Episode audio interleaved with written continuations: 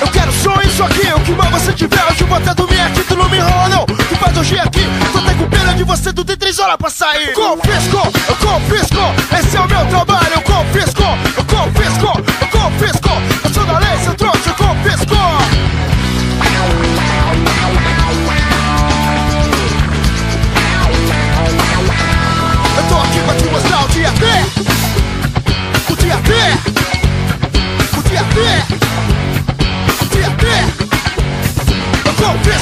confisco,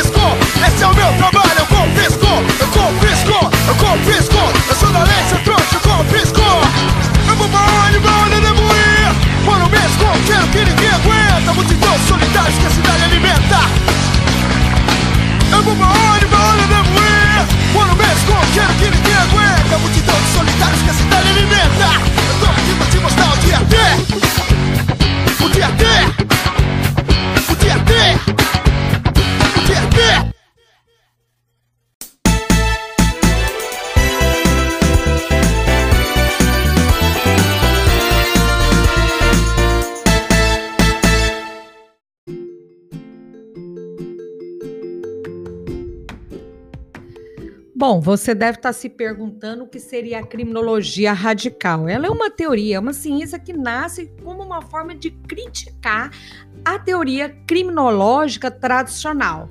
Se distingue principalmente pela natureza de seu objeto de estudo, que agora aqui engloba o estudo da criminalização e do sistema penal como parte de um controle social e por seus objetivos políticos de socialização dos meios de produção, a redução de criminalidade. E toda essa criminologia radical, ela é evidenciada, ela é influenciada por uma releitura das teorias marxistas. A criminologia, quando a gente pode fazer, então, para a gente compreender essa oposição da criminologia radical à criminologia tradicional, a gente tem que compreender que a criminologia, em seu surgimento, ele buscava depreender ali os motivos, as explicações da criminalidade, tudo centrado na conduta criminalizada sobre, né, a criminologia, ela, ela nasceu, vamos relembrar, ela nasceu sobre a influência dos avanços das ciências naturais.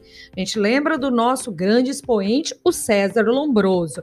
Então, a criminologia, ela nasce sobre a influência nas ciências naturais apresenta ali a princípio sobre aquele aspecto variante biológico que tem como seu expoente a, o César Lombroso, mistura ali com a sociologia de Ferri, mas a nossa criminologia tradicional, ela nasce, ela é fundamentada nas variantes biológicas.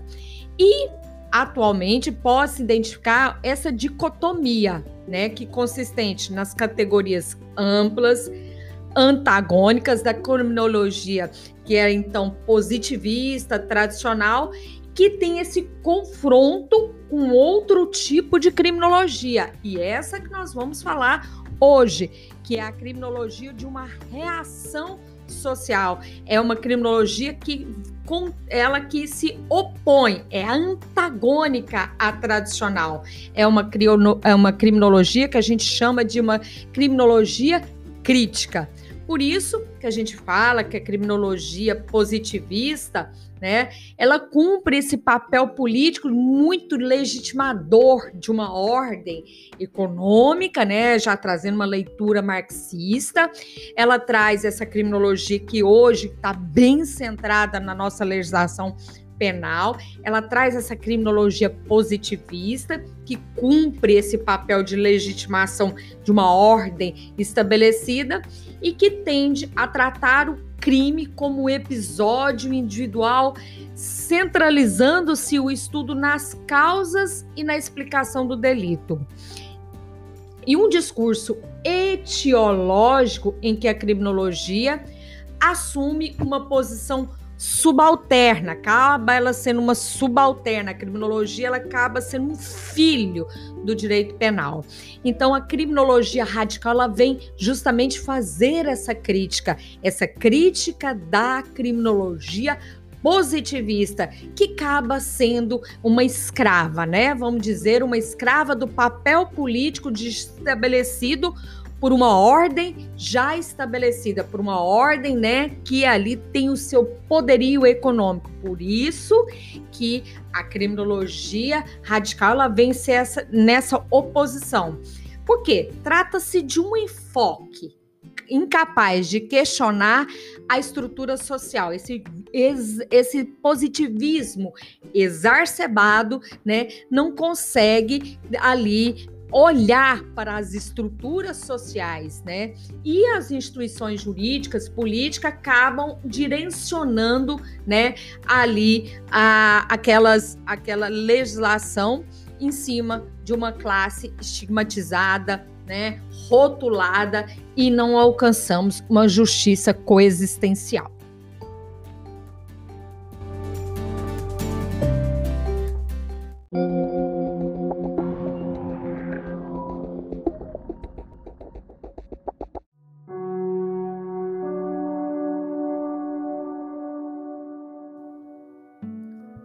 Podemos dizer que essas duas essas duas oposições, né? Ela se divide em dois momentos: a criminologia tradicional com a criminologia crítica.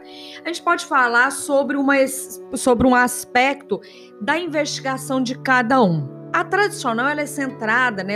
Podemos chamar de liberais. Elas limitam ao sistema penal.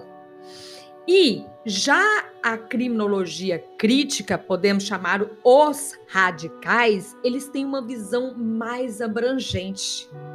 Eles não têm uma visão apenas liberal, mas os, os criminologistas críticos radicais, eles abrangem aspectos político, eles aspe é, análise, né, a, o crime como também um aspecto de oriundo de aspectos político, de aspectos culturais e de aspectos econômicos. Para os liberais, né, que estão aí dentro desse, dessa criminologia tradicional, eles se limitam apenas a propor reformas sempre, e o que a gente vê que prevalece esses liberais, eles se propõem reformas ao sistema punitivo, ou seja, vamos colocar mais crimes, vamos ampliar as penas, né? É, um, são teorias, reformas muito centradas no encarceramento. Então, apresenta um caráter reformista, um campo de análise mais restrito. Agora, diferentemente para os radicais, né? Por outro lado, eles assumem um posicionamento muito mais abrangente, uma perspectiva muito mais sistemática, em que mostram necessário mudanças, né?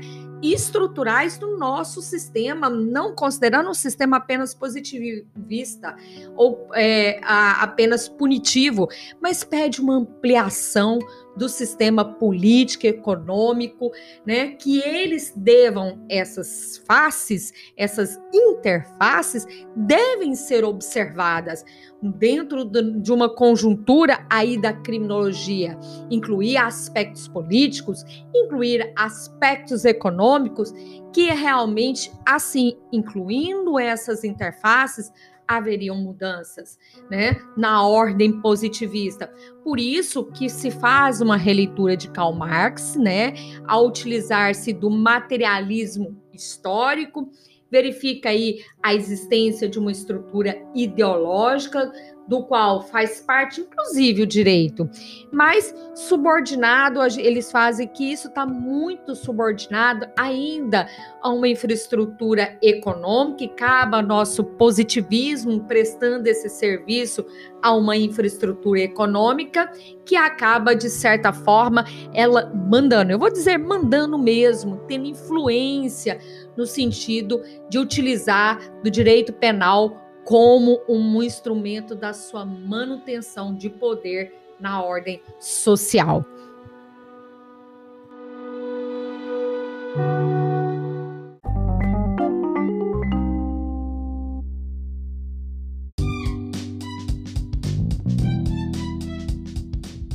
Vamos falar de alguns autores que devem ser levados em conta para o estudo da criminologia marxista.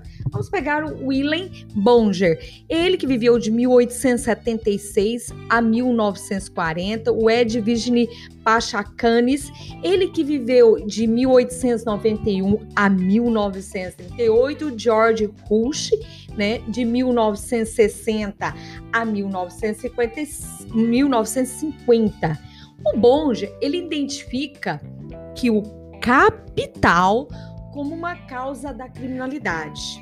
Ele afirma que as condições que são impostas aí às classes baixas e é o que seja um contexto produtor de delito. Já o Pachucanes, né, ele avalia a legislação e a dogmática penal como maculadas. Maculadas por quem? Pelo contratualismo burguês. Né? Ele diz que trata-se, na verdade, de um instrumento de estabilização das relações de exploração. Ele acredita que o direito, o direito né, seria dispensável até no caso se concretizasse o comunismo. Já o Rush, né, ele ao analisar um castigo, ele fala que é um castigo institucionalizado na sua obra Punição e Estrutura Social, essa obra é de 1939. Ele inaugurou a incorporação do materialismo histórico na análise criminológica. Então, verifica-se, se a gente for pegar, fazer um, um retrospecto histórico, né, que da baixa Idade Média até a sociedade industrial, a criminalização, ela ainda, e vamos dizer que até nos dias atuais, acaba por atender as estruturas de poder econômico e a gente traça, né, junto com esses autores, um antagonismo entre a função declarada e a função real de um sistema punitivo. E a prisão ela continua reinante, né? Ela continua a senhora de todos os controles sociais. A prisão ela assume, né, essa função de controle completo da vida e do tempo. E ela cria essa governamentabilidade e as pessoas constituem como apenas a única possibilidade de controle social. E ela constitui essa válvula que hoje não está apenas, né? A gente pensa que ela está ao, ao, ao ao arbítrio do poder político, mas não, ela é um produto neoliberal. Ela constitui uma válvula de, contra, de controle justamente dessa massa proletariária, dessa massa periférica. E a partir de 1960 e com as contribuições científicas que pode agregar os conhecimentos aqui na criminologia crítica, entrou-se a psicanálise, a antropologia, a sociologia, que evidenciou essa exaltação acerca da criminologia radical marxista.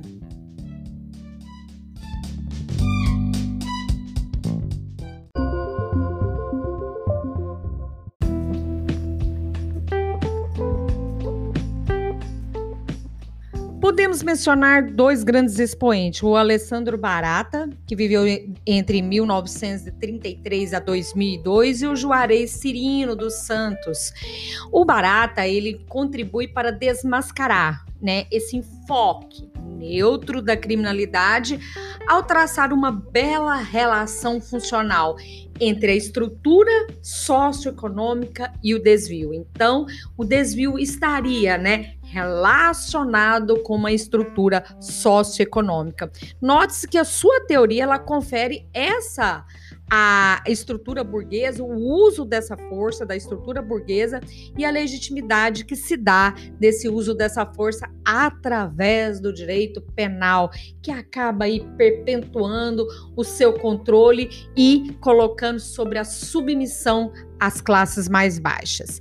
E o Juarez Cirino dos Santos, ele identifica que o discurso jurídico, né, a gente vê isso em algumas sentenças, né, busca justificar o sistema penal e acaba por construir uma superestrutura controlada pelas forças produtivas vigentes, né? Essa é a crítica de Juarez Cirino, que fala dessa discrepância entre os objetivos reais e uma função a função declarada das penas, né?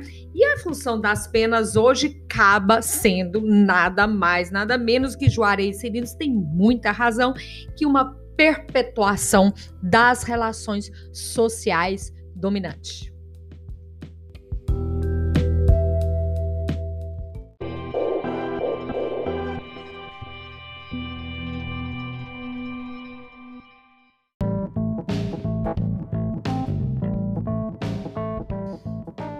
Fechar esse episódio, vamos falar então do objeto de estudo tão importante, movimento, né, que nasceu na escola de Frankfurt, né? A criminologia radical, ele parte dessa análise crítica das estruturas sociais. Então, o principal objeto, né, o objeto que é que fomenta toda essa análise crítica é a análise crítica das estruturas sociais determinada pelos alicerces de classe e pelas relações de produção, que informam e definem o programa, a ideologia dos sistemas de controle social e punitivo. Nesse sentido, a criminologia radical ela se afasta completamente das criminologias aquelas que a gente falou no começo do episódio, das criminologias etiológicas, positivistas que colocam no centro de seu estudo apenas o indivíduo criminoso chamado de desviante, por diversos fatores e apontam contradições inerentes do sistema no qual o indivíduo está inserido e os fundamentos e os embasamentos que permitem a criminalização de certos indivíduos estigmatizados. A partir de um interesse de classe. Então, para a gente concluir, a criminologia radical ela se inicia com duas quebras de paradigmas do estudo da criminologia, da criminologia. Ao invés, ao invés de estudar o crime em si como uma realidade apenas ontológica ou relativo a variantes biológicas, relativos à natureza humana, ou da sociedade humana, ela se preocupa em analisar os processos de criminalização, ou seja, aqueles elementos que levam um determinado ato a ser classificado com, como crime. Ao invés de olhar o criminoso como aquele indivíduo desviante, pré-determinado ao cometimento de crime, aqui não analisa como o poder punitivo se encarrega de lá, de selecionar determinados indivíduos através de uma distribuição desigual de incriminação.